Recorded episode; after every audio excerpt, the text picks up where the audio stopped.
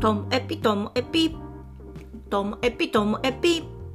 面白から真面目までサクッと聞ける独り言ラジオともエピ。こんにちは皆さんお元気でしょうか、まあ、今日はですね私のこう一人で暮らしての戸惑いみたいな話です。あの息子が巣立っていて、まあ、1週間ぐらい経ったんですけれどもなんかね戸惑いがいくつかありましてその大きなものがですねスーパーに行った時ですね。なんかその何を買ったらいいかなみたいになっちゃうんですよ。なんか息子がいたりとか夫がいたり家族がいると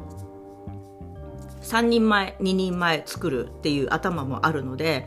とりあえず例えば鶏のもも肉を持ち上げてはあじゃあこれ親子丼にしようかなとか。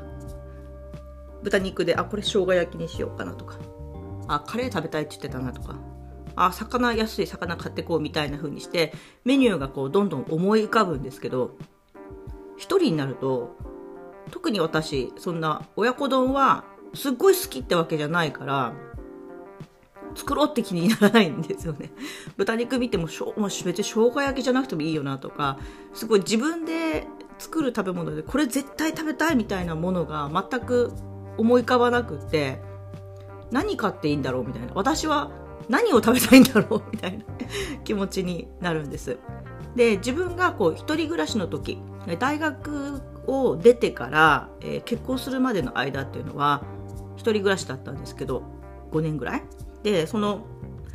5年ぐらいの間ってあんまりこう料理はしてなかったんですよね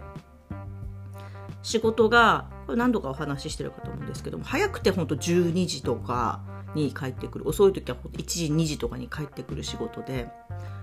で朝頑張って起きたとしても、まあ、9時とか10時に起きてで仕事には11時とか12時には行くみたいな感じだからだからスーパーに日常的にこう買い物に行くっていう風にはなってなかったですよ。めちゃめちゃあのスーパーの真裏に住んでたのにもかかわらずって感じなんです。であの休みの日にたまにこう料理しようかなと思ってスーパーに行くとその頃ってそれこそあ今日は豚汁が食べたいなとかあ今日は生姜焼きが食べたいなみたいな風にしてその日自分がせっかくの休みだからと思って食べたいものをあの材料買ってきて作るんですよね。そしたらまあ大抵野菜って中途半端に残るんですよ。で他の食材とかも残るんですけどそしたらまた次の日から仕事始まったら料理しなくなるから結局はこう食材が無駄になるっていうのが最初の頃あってそれからいやもうなんか本当息抜きで料理してるって感じなんですよ。だから 後で食材が無駄になるの分かっててわざわざ食材買ってきてこれだったら全然食べに行った方がいいよなっていうぐらいのその金額とか手間とか なんで。だけどもうそういうこう思いはしたくないじゃないですか。今はあの無駄なお買い物とか今いろんなものが高いし。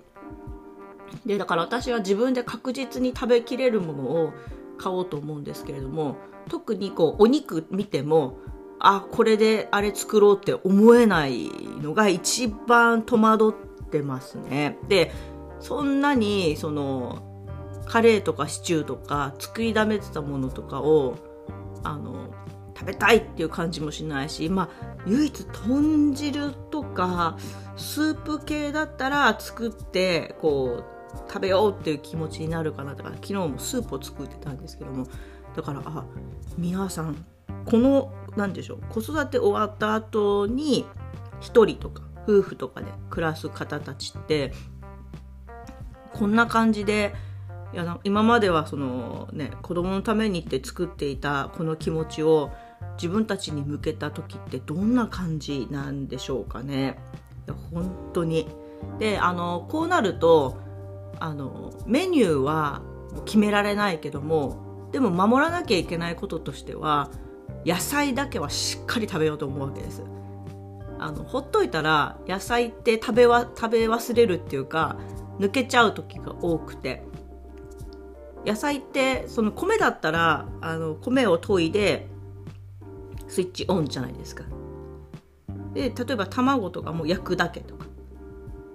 肉も焼くだけとかでも済むけどもやっぱり野菜って煮たり切ったりあと刻んだりとかいろいろありますよね。でサラダだったら切って水を切ってみたいな感じもあるし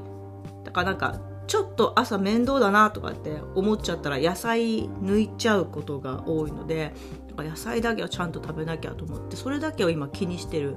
生活ですね。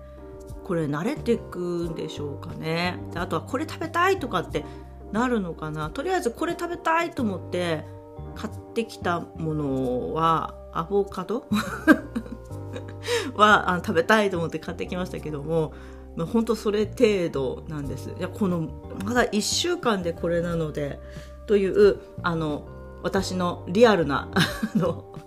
食生活のお話でした。まあでも今日はちゃんとあのご飯しそわかめのご飯とあと大根と卵のスープとかあとサラダとか食べたので割としっかり食べましたけれども。はい。何か良いアドバイスがあったら皆さんメッセージお待ちしております。今日も最後までお聴きいただきましてありがとうございました。さようなら。